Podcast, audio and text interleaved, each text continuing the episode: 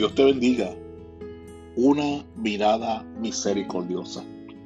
Segunda de Samuel capítulo 9, versículo 3. El rey le dijo, no ha quedado nadie de la casa de Saúl a quien haga yo misericordia de Dios. Y Siba respondió al rey, aún ha quedado un hijo de Jonatán, lisiado de los pies. Aún ha quedado un hijo de Jonatán, lisiado de los pies. En la historia de los Estados Unidos hay una mujer llamada Mayla Ruya, que a temprana edad, a la edad de nueve años, desarrolló una enfermedad que causó daño en su mácula, en los ojos. Así que quedó legalmente ciega. Sin embargo, esta mujer, siendo ciega, ha sido tres veces campeona nacional en los 500 metros femeninos.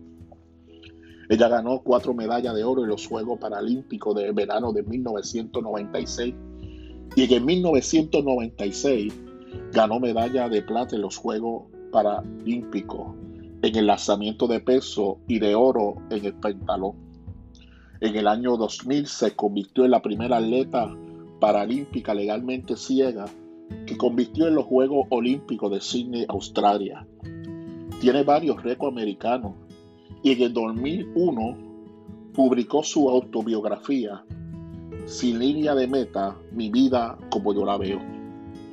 Esta historia es una contraparte de la historia que encontramos en Segunda de Samuel capítulo 9, donde nos habla de un joven llamado Mefibosé por eso, aunque Mefibosé podía ver las cosas de una manera distinta, lo lleva a cambiar su entorno. Él nunca, el Dios Todopoderoso que tú y yo le servimos, nunca se olvida de sus promesas. Por eso Dios tiene una mirada de misericordia hacia nosotros. Y por eso yo quiero tocar este primer punto. Una mirada de misericordia desde mi cosmovisión. Mi cosmovisión es la manera de ver las cosas, de interpretar el mundo. Por eso cuando yo veo la vida de este joven o de este hombre llamado Mefiboset, su nombre, el nombre de este hijo de Jonatán, era en realidad Meri Baal, mi abogado Baal. Sorbeme primera de Crónicas capítulo 8 versículo 34. Su nombre, Meri Baal. Mi Señor es Baal. Pero el escritor bíblico, para no mencionar al dios cananeo, Baal, le cambió el nombre por otro que significa sembrador de vergüenza. Sembrador de vergüenza. Mefibos.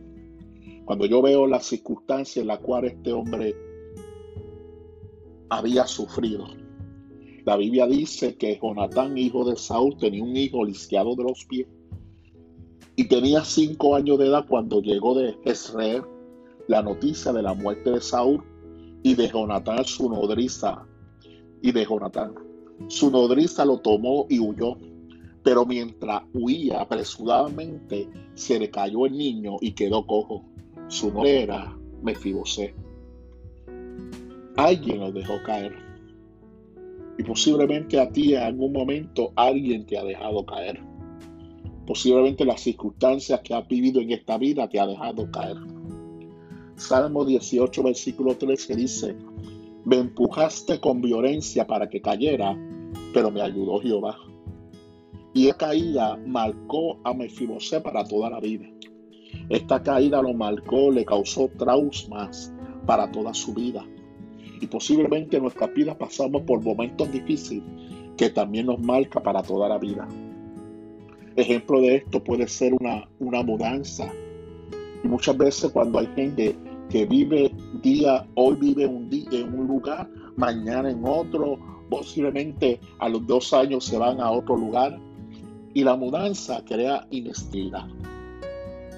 El divorcio de los padres a temprana edad, cuando los niños están en su desarrollo y pasan por el divorcio de sus padres, eso causa trauma para toda la vida.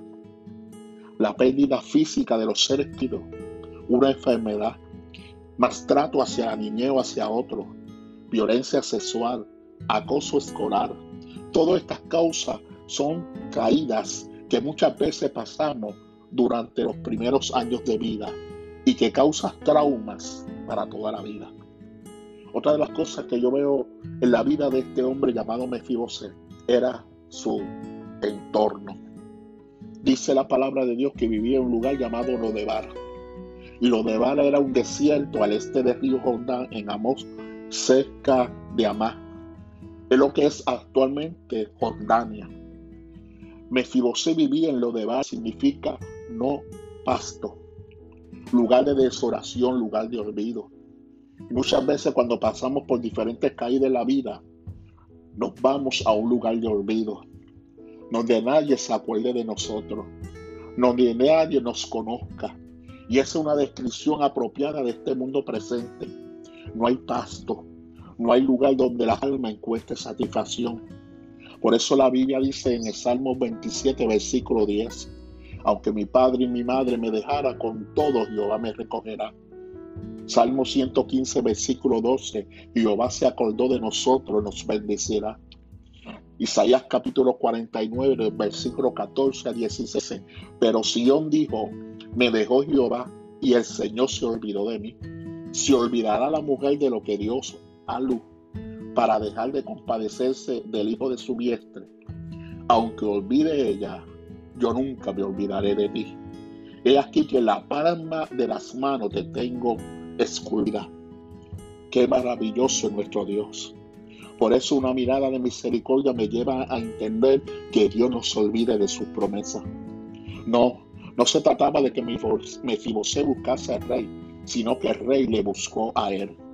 Y debemos entender que por naturaleza el hombre no busca a Dios, pero nuestra fe cristiana muestra a Dios buscando al hombre, lo único que se ajusta a la realidad. El hombre es indiferente para con Dios, pero Dios no es indiferente para con el hombre.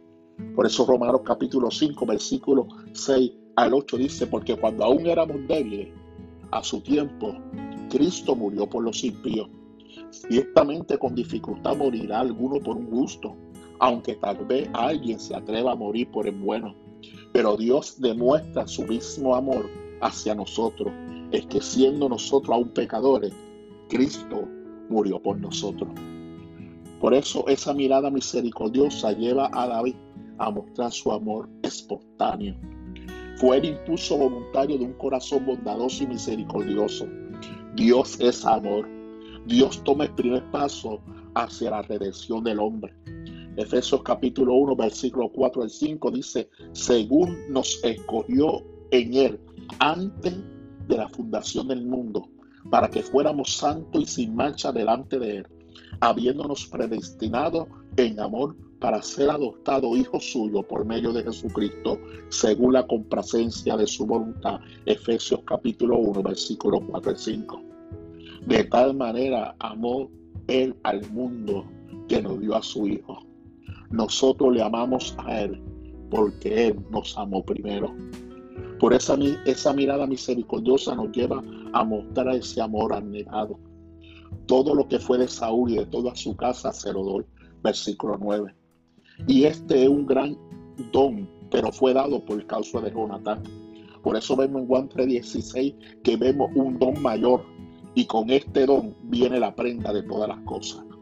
Así lo dice la palabra en Romanos capítulo 8, versículo 32 es que no escatimó a su propio Hijo, sino que lo entregó por todos nosotros, ¿cómo no nos dará gratuitamente también con Él todas las cosas? Dios muestra esa mirada misericordiosa sin importar a quién. Por eso la palabra de Dios nos enseña que Mefibosé en algún momento aprendió a valorarse a sí mismo con cordura, pero solamente fue después de acudir ante David. Cuando Mefibosé dijo, ¿quién es tu siervo para que mire a un perro muerto como yo? Puede simplemente haber estado practicando el ámbito oriental de menosprecio propio en presencia de un superior. Pero a mí me parece que su expresión sale de su más recóndito de su ser y de su más profundo sentimiento. Por eso es solo después de haber acudido al Señor Jesús es que adoptamos opiniones humildes y más justas acerca de nosotros mismos y llegamos a ver el pecado a la luz del cielo. Aunque Mefibosé se sentía sin valor, fue recibido con su deformidad. tal como era, sin ningún intento de mejorarse, de mejorarse a sí mismo. Jesús Adrián Romero escribió y dijo así esta letra de un himno, tal como soy Señor, sin nada que ofrecer más que mi canción. No tengo más que darte, pues todo es tuyo, Señor, tal como soy Señor. Sin nada que entregar más que el corazón, me rindo todo a ti, tómame, Señor, tal como soy. Por eso debemos de aceptar la mirada misericordiosa de Jesucristo, que me lleva a ganar más de lo que había perdido. Lo que había perdido lo recuperó y además la amistad y comunión de David. Ganamos más a Cristo de todo lo que perdimos en Adán. El hijo pródigo malgastó todos sus bienes, deseó comer la comida de los cerdos, pero una vez que recapacitó y tomó la decisión de volver a casa como un jornalero, su padre lo vuelve a recibir como su hijo, le devolvió su libertad, por eso le puso anillo en sus manos, lo cambió y puso vestiduras nuevas, redireccionó su ruta hacia el cielo, cambió sus sandalias. Por eso vemos a Mefibosé que dejó lo de Bar para morar con el rey en el palacio real y participó de la mesa regia, porque comía siempre a la mesa del rey. Qué nuevas buenas Dios nos ha dado. Qué nuevas más maravillosas.